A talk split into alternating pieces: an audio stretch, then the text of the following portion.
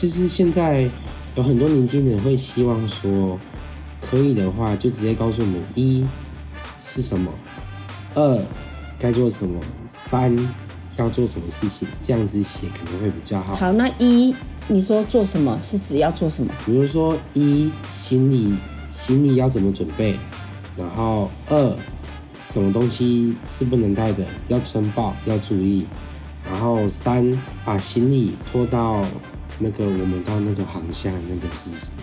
报到之后要，然后就是把行李给他，然后称重啊，然后对，那就是我所谓的托运行李啊。三嘛，然后四就是行李要在哪里拿，是这样子会比较好理解。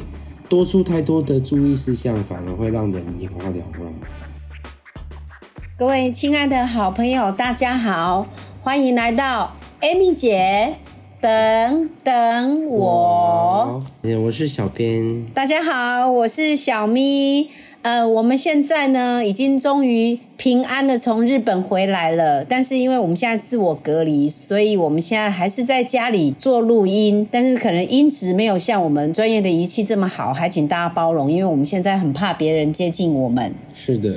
对，因为我们自我隔离啊。那想跟大家分享一下，就是说大家都知道，Amy 姐在学校教书已经呃十二年，在家幼教的身份大概已经二十年的时间了。Amy 姐一直对教育这件事情非常的重视，所以呢，我认为让孩子能够体验、激发创意，接下来就要让大家知道说，其实表达是一个非常重要的课题。如何让孩子学会表达？怎么样能够表达出重点？这也是非常重要的一门艺术。所以呢，九月我们才会来做教养月。其实很多人私底下有在私讯 Amy 姐，就是说，诶，为什么不要开这个说话艺术的课程？我们有在想这件事情哦。如果大家觉得希望你的孩子也是成为 Podcast 里面的主角，那也是。Amy 姐的来宾的话，欢迎在 Amy 姐的粉丝团上下面敲碗，麻烦打艾咪姐，我爱你，你爱我的爱。然后呢，笑眯眯的咪姐是女工姐，然后 AMJ 就在下面敲碗。或许我们可以来排这样的一个课程，让大家对孩子，可能大家都知道说，目前现在孩子已经不是只有功课，嗯。他可能怎么样跟别人表达，怎么样跟别人互动，尤其是现在 Z 世代的朋友。刚刚小编突然跟我讲说，现在 Z 世代的朋友非常讨厌讲话，不是讲话，是非常讨厌人家直接打电话。坏，不是有事情就要在电话上讲清楚吗？我们会觉得说，讯息上可以讲的事情，没有必要直接打电话。因为打电话很像侵犯我们个人的隐私空间。可是你确定这是你个人一个人的问题，还是 everybody？这我蛮确定，大部分人都这样子。可是这跟我们现在就会有一个很大的鸿沟。是代沟有年纪，鸿沟表示我们现在有一些认知不一样，请你重视你的礼貌。好的。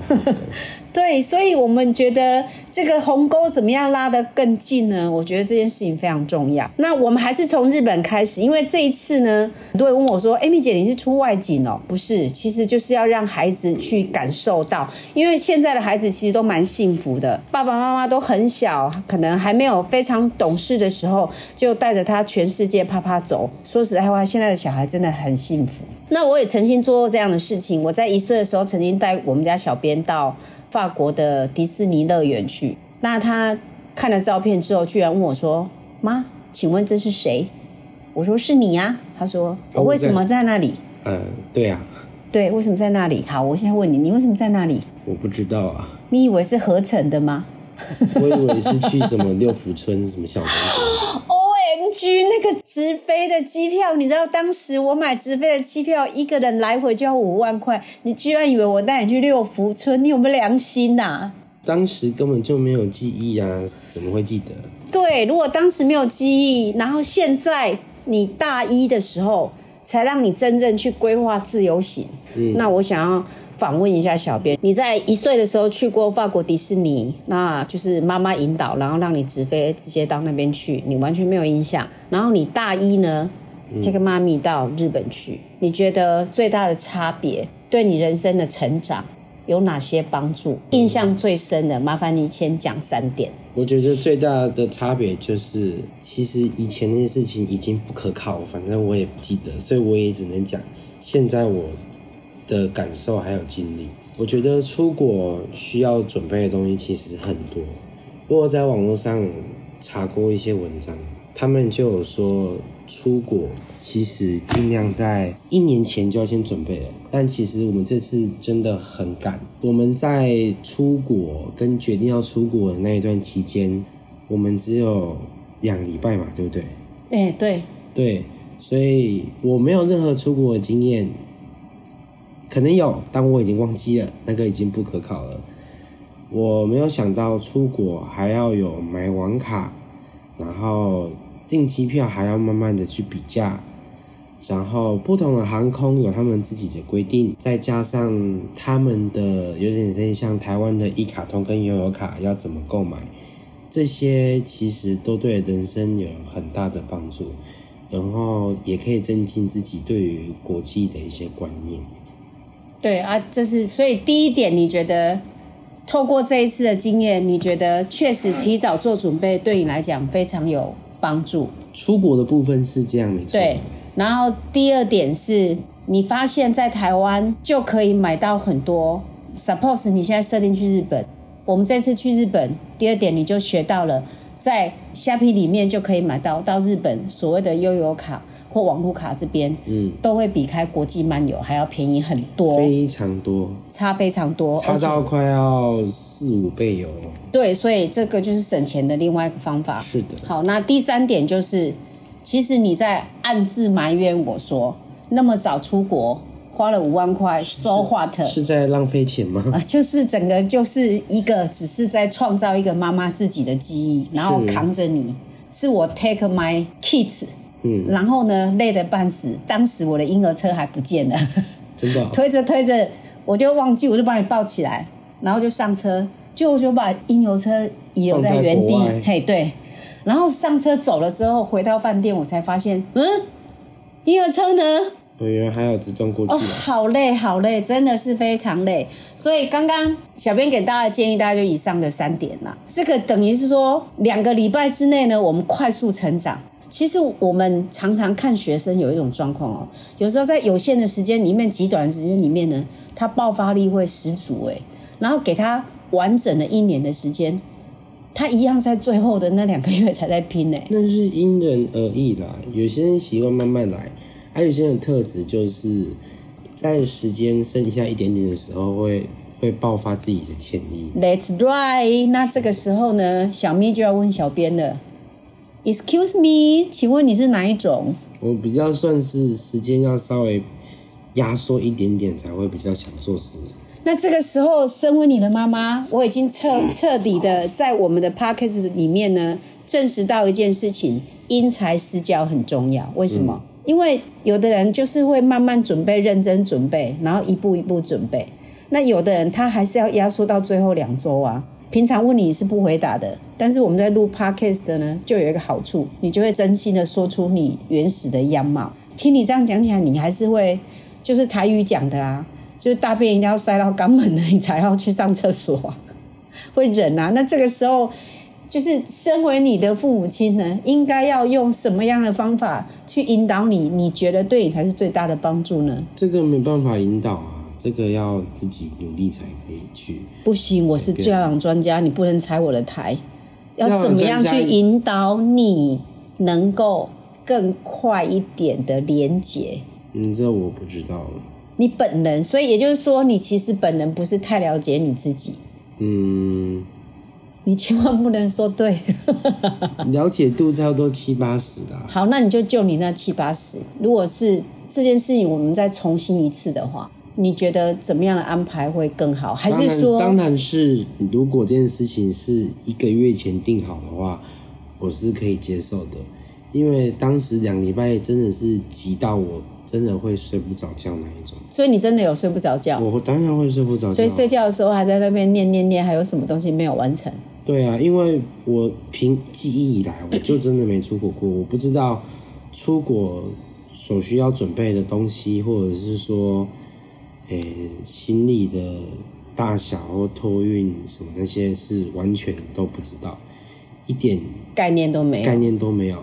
网络上查，但是他们讲的方式，他们感觉又不精简，精简，他们会多出很多的注意事项，会导致说我不知道重点该看哪一个。例如说行李要怎么拿，嗯哼，就直接说第一步、第二步、第三步。他们比较会像是说啊，你做行的时候你要注意什么什么东西要走，什么东西不要带，什么东西要怎么放那些。OK，那我就想问你，你刚刚说他们写的你你会看不到重点，你要不要跟大家讲？如果是你，你会给人家怎么样精简的建议呢？如果是我，其实现在有很多年轻人会希望说，可以的话就直接告诉我们一是什么，二该做什么，三要做什么事情，这样子写可能会比较好。好，那一你说做什么是指要做什么？比如说一行李行李要怎么准备，然后二什么东西是不能带的，要申报要注意，然后三把行李拖到那个我们到那个航厦那个是什么？报到之后要，然后就是把行李给他，然后称重啊，然后对，那就是我所谓的托运行李啊三嘛，然后四就是行李要在哪里拿。我其实我会，如果可以的话，我会希望大家不管是登机也好，或者是说教其他事情也好，因为毕竟我们我平常做实验写报告也是一做什么，二做什么，三做什么，其实这样子会比较好理解。多出太多的注意事项，反而会让人眼花缭乱。对啊，可是你觉得你刚刚讲那三点，你讲的够清楚吗？清不清楚这个因人而异，我只是叙述我自己本人习惯的方式。可是你现在是在做节目哎、那带功课参考就好啊。你这样仅供好像反反复就是带过呢，你不愿意跟人家讲分享哎、我讲完分享啊，就没有听过有句话叫“仅供参考”吗？仅供以上言论仅供参考不代表本台立哎，场。对对对，不代表本台立场。所以你今天是要来拆我的台的？没有啊？就真的就是仅供参考而已。你会你会我好容好不容易累积了五个月，然后有一千六下载率，然后你来上我的节目，你现在是来毁台？没有，就真的就是仅供参考啊。每个人自己阅读的方式都不一样，我只是说对于我比较有利的阅读方式是这些啊。如果大家觉觉得有用的话呢，你们也可以试试看。下次如果想要跟别人表达事情，用这种方式，所以你现在听得懂。所以你现在在怪所有的网友讲的太复杂。呃，百分之呃，我没有说全部啦，但有些真的会话太多了。你居然敢公然挑衅所有的网友，对不起哦，不好意思哦。呃，我觉得收听我们节目的朋友最，我们有一点也想希望跟大家分享啦，就是我们母子悄悄话里面，让我们母子悄悄话不再悄悄说，就是其实这就是我们平常之间的互动。那我不知道大家喜不喜欢我们现在这样的互动方式。我跟孩子的沟通里面一向都非常的理性啊，然后我们都是希望他能够换位思考。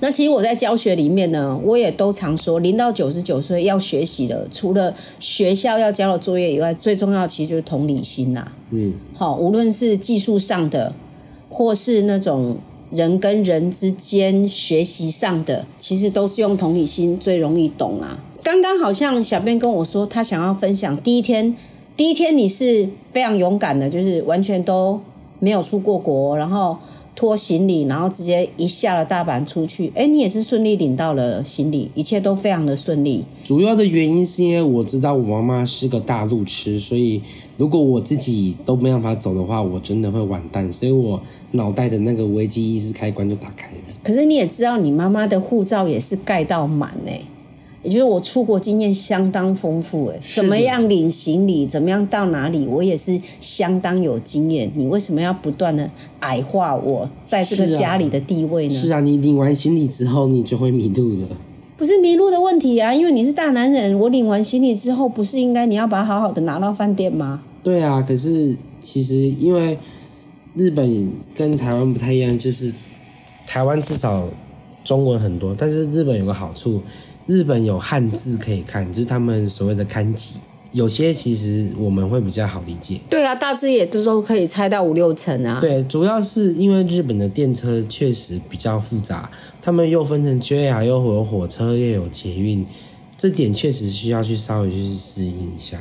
所以你在台湾就已经把这些都做好，还是你到日本才适应的其？实我到日本的当下开始习惯的，我没有特别去查，所以我也觉得我还蛮厉害的。骄傲的嘞。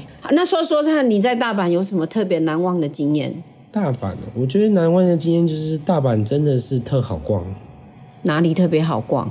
讲到重点了，这大家最爱。嗯，我有一个朋友，他很常去日本穷游，就是买很便宜的机票，然后到到日本玩，然后也住很便宜的旅馆，然后为了就只是想要去体验日本的风情。他就有跟我讲说，日本是是同时文化极高，然后风土民情很明显，而且都很干净，然后到处都是景点的一个地方，所以基本上你日本走到哪里，都有可能是一些私房的景点。例如我们刚到新斋桥那一站的时候，我们就觉得那边非常多的百货公司，还有商店街、美食街，光是这些街已经足够让我们走了两天的路了。哎、真的哎，如果你问我说大阪我最喜欢哪里，我最喜欢新斋桥哎，嗯，因为新斋桥那个咖啡厅的那甜点也好吃，那个新奶咖啡厅我也很喜欢。然后我觉得新斋桥有好多好多街头艺人，而且那个街头艺人真的很有水准呢。是的，我觉得日本人很欢迎台湾人呢，对，因为我发现有一件事情就是，如果你让日本人知道说我们是台湾来的，他们会对你特别的热情。而且非常友善，非常友善。我对日本最有印象、最有印象啊，最喜欢的是哪里？除了新斋桥以外，小编你知道你妈艾米姐最喜欢日本哪里吗？哪里啊我我不知道你听了会不会吐血。啊我最喜欢他们的厕所，啊，确实，他们厕所真的是非常干净。他们的厕所，你知道它的旁边就是会有一个酒精，就是做酒精，然后全部都是那个免治马桶，对。所以你一进去之后，我觉得女生就真的很重视，女生这个真的很重要。我们要进去之前，我们就卫生纸，然后拿它的酒精，然后那个免治拿马桶擦一下，然后丢掉，然后上厕所。出来洗手，然后非常非常的干净哦。只有一个地方非常特别，我印象非常深刻，那就是皇室。皇居哎，皇居就是我们牙齿住的那个地方的厕所，牙齿哎，只有牙齿那个地方好特别，只有那个地方有有特别的异味，然后没有酒精，也没有免治嘛，也没有免治马桶，其他都有哎。怎么牙齿牙齿？难怪你会觉得很委屈哦！我不知道我讲的是对，但是我就是充满想象力。Anyway，就是很有想象力。小编，你大阪除了新斋桥，还有什么要跟大家分享的？因为我们总不能一直讲马桶嘛。对 大阪还还有一点就是，我妈妈她想要去逛日本知名的品牌，还叫做三宅一生。她没良心呢、我讲这个我就生气了。他居然忘记给我退税哎！我今天收到信用卡账单，我整个冒火。那没办法，那个那个店长啊，你那店长给我记住，店长你真是很没有良心呢、你就知道我们就是为了要省几个钱，跑到那边去，就居然没有给我凑钱，前几个凑钱，居然没有给我退税。你知道一件衣服四万块，退税差四千块，四千块又可以买一个包了哎，真是没有良心。好收回，我离体了。好，那我继续讲。好，当时我们完全就是找不到三宅医生，当时 Google 就是一个箭头会自己在那边原地打转的嘛。我们就鬼打墙。我们当时就是撞入到这个状况，所以我们怎么找三宅医生就是找不到。后来妈妈鼓起勇气自己去旁边找一位，Excuse me，没有是司马塞。我没有，我都 Excuse me，我就是要让他知道我台湾来的。好，没关系。然后我就用翻译软体跟他说：“请问一下，三宅医生怎么走？”后来他们就感觉到我们是台湾人是台湾人之后呢，他们居然我直接带你们去，直接说没关系，我带你们去。我带你们一起走。我记得他还讲日文，说一起走。他叫一休尼，一緒に一緒に，我就说 What 一緒に？Just just 一緒に，take take take I take you 一緒に，好可爱哦！就对台湾人真的非常友对善。啊，而且距离也距离也不短哦，他们就真的为了帮助我们走了好一段距离，才带到山宅医生的门口， 然后再跟我们说拜拜。对，就是有很棒的体验啊，真的非常棒的所以体验。不要，所以希望大家不要说日本人很冷漠。其实我们在日本，其实有也是有感觉到他们对于台湾人的热情，还有他们的真诚，其实是感受到。其实我这次去哦，其实我二十五年前我就去过日本，然后之后我就都没有去过。然后这次去，我真的有感觉，日本好像现在给我的感觉是，真的好像比较有温度哦。还有一点，我觉得日本人有一个特色，他们很喜欢穿黑色的衣服，哎，他们比例特别高。他们喜欢黑色、简约，然后的那一种风格。对，我在日本就伪装成这样。我发现日本人穿黑色衣服真的特别好看，因为他们比较白，所以他们如果画上那种比较浓的妆啊，配黑色的衣服，真的很好看。所以哦，我已经抓到一个诀窍。我这次出国哈，喝过洋墨水回来之后，我觉得我变厉害了。怎么样厉害？我现在穿黑色衣服就化浓妆就中了。确实啊，他们这样是真的，就是干净又利落、简约、时尚、低调奢华。可是你也不能像，我们台湾也是有很棒的地方，就是说我们可以感受得到，有一点点大家都有一点儒家思想啊，就是说远来是客啦，然后确实对台湾人真的是有比较友善啊。是，就是对，那我觉得，我觉得出去玩有一个特色，就是不管再美冷漠的人，像小编他把我丢下来，叫我自己一个人去逛街，就在买眼镜的时候，我就说，Do you like this over another one? Do you like 卡哇伊？If you like, I am like. If you hope I am by late，我就给他乱讲。然后他说哦，you so 卡哇伊，然后就聊起来，然后就我就说啊，we are family，然后我们就开始变好朋友了。刚刚是在夜配保险单吗？不是夜配 没有，我没有做任何夜配，就是我唯一的夜配，就如果你想要让你的呃孩子能够当 podcast 的特别来宾的话，我觉得我们可以来来上一个那个说话的艺术。未来寒暑假也或许来开这样的课，因为其实有人跟我敲完了。那今天我们分享的是大阪，那想要请问一下小编还有没有什么要跟大家分享的？我是推荐大家去新斋桥啦，真的好有趣哦。大阪最有名的我帮你讲，梅田、难巴，然后新斋桥，这个是大阪很值得逛的地方。烂把也很多，对，烂把非常多。我可以很自信的说，给你花四天，你可能都还逛不完。我们这次真的因为台风，我们滞留，我们真的好深度、好深度的旅游，对就可以我当导游。对，我们在自由的过程，我们还去我们哎自留那五天，我们还去了大阪城，还去了环球影城。对，超好玩的。如果大家想要知道我们的花絮的话，在 Amy 姐的粉丝团里面，Amy 姐都有做成音乐的影片，让大家轻松的享受这一切啊、可以跟我们分享。那、还有奈良啊、梅花鹿啊，都好可爱哦，都非常非常的可爱。如果你现在还是 Amy 姐粉丝团的朋友的话，那我就一起我们分享这些影片。到目前为止，Amy 姐每天都有分享，到今天应该就差不多了。那如果你还没有加入 Amy 姐粉丝团的话，麻烦在 Amy 姐的粉丝团上面搜寻“爱咪姐”，呃，我爱你，你爱我的爱，笑眯眯的咪姐呢？姐姐的姐，女工姐，她在讲废话，上面是姐姐的姐，女工姐 A M J，然后我的 I G 是 A E M I J A E A M J A E M I J A E。那今天先跟大家分享大阪，那我最喜欢的第一名呢就是新斋桥，然后我觉得温野菜那个寿喜烧超级好吃，哦一西那个和牛吃到饱。温野菜，Amy 姐这边特别推荐。是温温野菜是一家火锅店，寿喜烧是寿喜烧火锅店，它是，Number One，它有它有点像鸳鸯锅，你可以一边是寿喜烧，它一边是那个其他的汤，啊，我们是点寿喜烧锅底，还有昆布锅底。重点是它和牛吃到饱，对，它是和牛吃到饱，然后啊，吃完起来沾生蛋黄，哦，那个是顺的，我到现在都好想吃哦，很怎么那么好吃？日本的寿喜烧真的完全就是比台湾的好吃，差不多两到三倍哦。所以你明年还想去吗？如果吃寿喜烧，我可以接受。真的就是为了吃寿喜烧而去日本，对呃，没有任何的想法。所以你的人生除了吃以外，完全没有任何方向哦。吃很好啊，啊，除了吃以外，没有其他方向。先吃饱才可以想啊。Oh my god！哦，好吧，这就是当妈妈的忧虑喽。当她只有吃以后，你就开始担心，那下一步呢？下一步在哪里？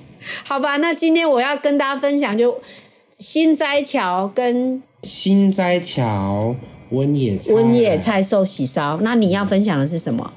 嗯，我要分享的是，其实也就新斋桥而已，因为不要模仿我，啊就是因为在干嘛？啊，环球影城啦，超级好玩，而且那个玛丽，玛丽跳的好好哦。马里欧，玛丽欧，对啊，我就是玛丽，好，就这样子，马里欧，他们整天都要 challenge 我，那不是 challenge，它就叫做马里欧表演。不要马 challenge。丽是 Mary，马里欧的是马里欧。好，马里奥好可爱，跟大家讲哦，因为我们订的票是一天半，因为一天真的玩不完，所以他的票可以订一天半的。还有，如果啊，你们也是可以另外一种方式，就是你们订一天票啊，如果隔天不想去呢，你如果我们是结伴同行的，你们可以第一天是这个人去，第二天你换另外一个人去。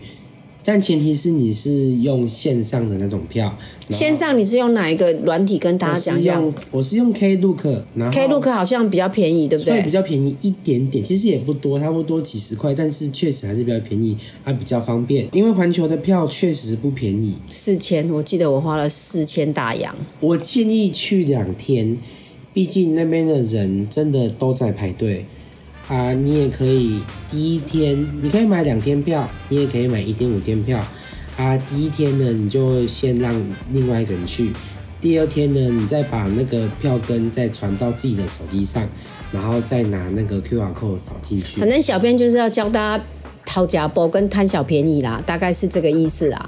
那今天我们的分享到这边哦，因为妈妈就是嘴贱啊，都一直不小心就喜欢去质疑自己的小孩，其实她是节俭呐，你人最好了，好不好？聪明理财，你不理财，财不理你，是不是，小编？是的，那我们现在就跟听众分享我们的大版型非常的成功，然后记得上 Klook 订票会比较便宜哦。那小咪在这边跟所有的听众说拜拜喽，小编呢？各位拜拜。拜拜，祝大家暑假快乐，还有一段时间好好把握喽，拜拜。